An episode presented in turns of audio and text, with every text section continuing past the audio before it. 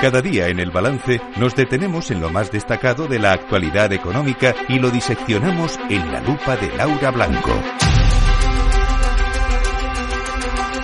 Laura Blanco, buenas noches. Buenas noches, Federico. ¿Qué tal? ¿Qué tal los Reyes Magos? los Reyes ahí son unos, en fin. Eh, ¿Qué quieres que te diga yo de los Reyes Magos? Que el año que viene, ¿no? Que, el, año, que viene. Que este año te vas a portar mejor y el año que viene, ah, pues Los niños se han portado muy bien, que es lo que importa, y los Reyes eh, les han dejado lo que tenían que dejarles, que eso es de lo que se trata, en definitiva. bueno, pues también tienes Al final, esto es la cosa para ellos. Eh, ¿Qué le vamos a decir a Greta? Sí, sí, sí. los Reyes vienen para los niños, y ya está. Claro, para que griten por la mañana y no se levanten de la cama. Para que no, para que, eso, para que no te dejen dormir el día de es que estás deseando y no puedes.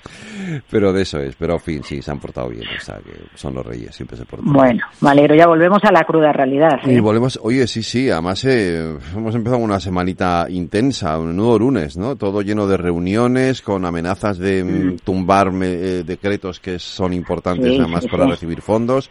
Pero bueno, hoy trabajo tenía una cita importante y no, no parece que haya sabido, mm. o no, no parece por lo menos hasta ahora, que haya habido, que se haya resuelto nada, ¿no? Ahí está el tema del salario mínimo, hemos conocido también datos importantes sobre sobre el que no llega el ingreso mínimo vital a todos los que deberían llegar y todo esto nos lleva un poco a la reflexión sobre si realmente nos estamos ocupando de quien deberíamos ocuparnos. Hmm. Bueno, sobre lo primero que citas, que es el decreto Omnibus, ¿no? Que se va a votar el miércoles, ya yo creo que vamos a tener tiempo de ir hablando, a, ver las posiciones, ¿no? Podemos por un lado, Junts por otro, a ver qué va sucediendo a lo largo de, y el PP, eh, a lo largo de la semana. Eh, hoy, hoy era un día interesante, pero no ha habido acuerdo para la subida del salario mínimo interprofesional.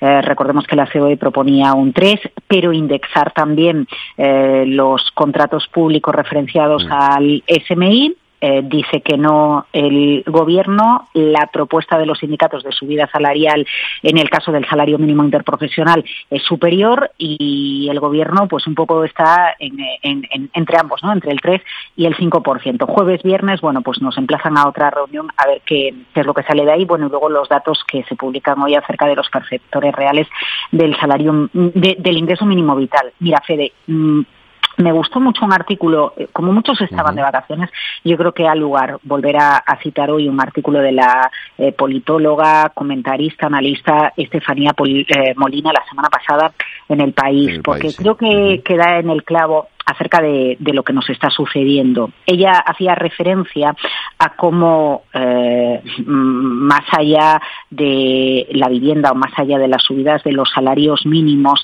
en España no tenemos en el centro del debate, eh, más allá de un salario escaso, recuperar la clase media o arreglar el ascensor social.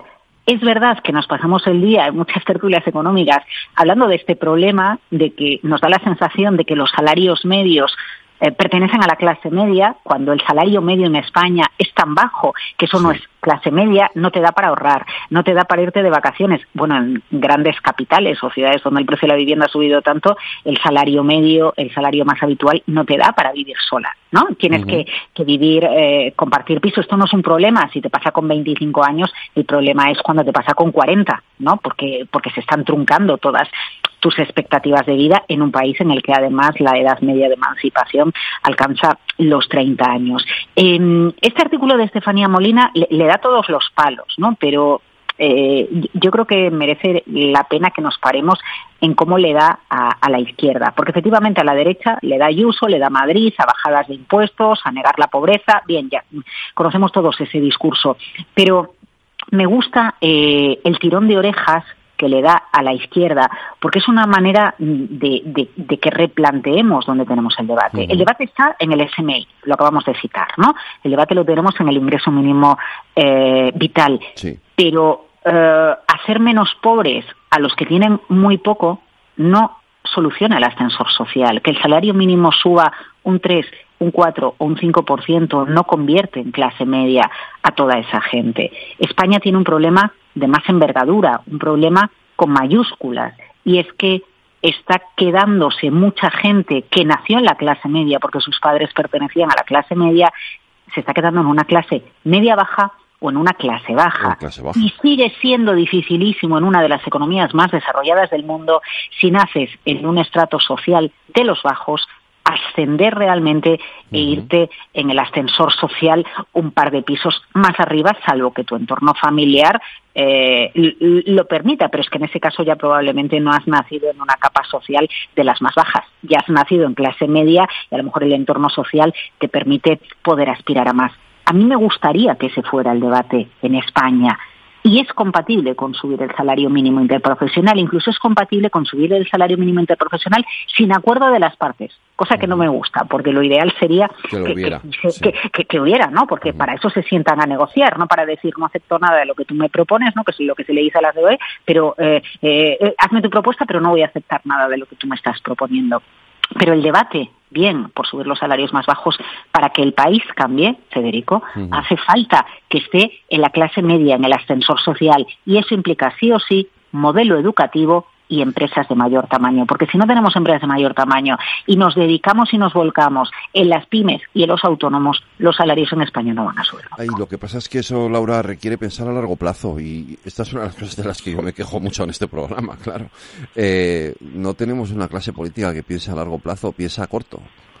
Claro, a bueno, corto, lo, que puedes, lo, que puedes hacer sí es pensar a medio plazo o pensar a, largo plazo, pero también, por ejemplo, si lo que estamos necesitados es de empresas grandes, pensar de qué manera se puede atraer a las empresas que van a pagar impuestos igualmente. Yo, yo no estoy abogando porque se haga una llamada a empresas internacionales y eximirles del pago de impuestos, ni muchísimo menos. Pero habría que pensar en una estrategia para que España sea un lugar atractivo. Somos atractivos eh, turísticamente por eh, bueno pues toda la oferta cultural que tenemos de, teatros, de musicales, de turismo de compra, de sol, de playa, de gastronomía, del Camino de Santiago, por, bueno pues por la cantidad de ciudades de mediano tamaño que tienen unas catedrales espectaculares. Todo eso atrae al turista. porque no nos planteamos cómo podemos conseguir la misma atracción en lugar de con turistas o además de con turistas con empresas, Federico.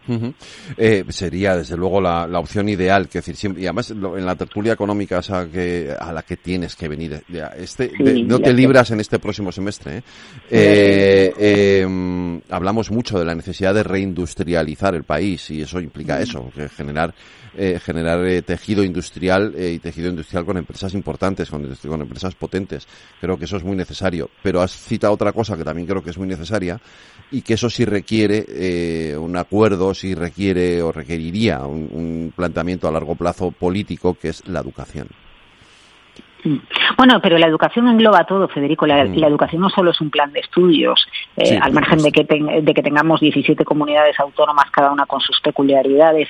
Forma parte de la educación, por ejemplo, coger a los chavales de 15 años, de 16 y mentorizarles, guiarles, asesorarles, que los chavales tengan un Sherpa que les ayude a entender qué pueden estudiar, dónde pueden estudiar y qué tipo de oficios, qué tipo de estudios, qué tipo de grados tienen más salidas en lo profesional o qué está demandando la industria. Es decir, no se trata de poner eh, eh, patas arriba todo el modelo educativo, ¿no? Porque en el modelo educativo incluye muchos factores. Puedes tener un modelo educativo muy bueno, pero el profesor en clase lo aplica de otra manera. Todos hemos tenido profesores que nos han inspirado y otros que no. El modelo educativo a veces es efectivo o no dependiendo de los libros que hay en una casa, porque un chaval llega a una casa y puede encontrarse con una familia que le dice no ves el fútbol hasta que no hagas los deberes, pero hay otras familias donde esa no es la prioridad por cultura, por necesidades económicas o por lo que sea.